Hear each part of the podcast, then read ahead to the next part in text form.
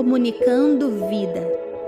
Ó mulheres de Jerusalém, eu lhes faço jurar: se encontrarem o meu amado, o que dirão a ele? Digam-lhe que estou doente de amor. Cantares 5, 8. Em toda a palavra, o amor que o céu deseja manifestar pela noiva sempre foi intenso e absoluto.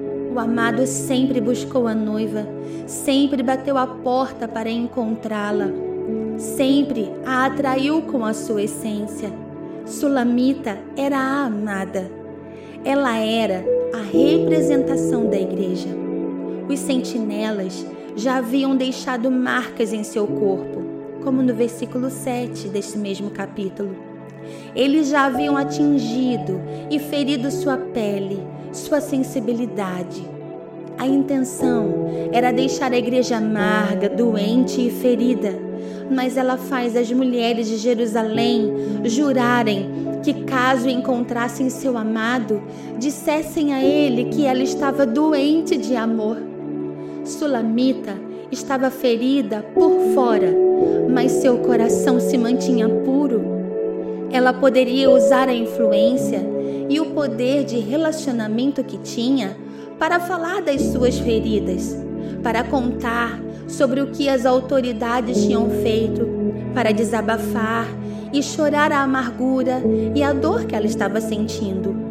Ela poderia murmurar, expor sua dor e ainda assim, ainda assim ela não estaria mentindo, seria tudo verdade. Mas ela não faz isso. O seu falar era doce, embora as marcas e as feridas estivessem abertas. A linguagem dela era pura, mesmo ferida. As dores que ela sentia não alteravam a motivação do seu propósito.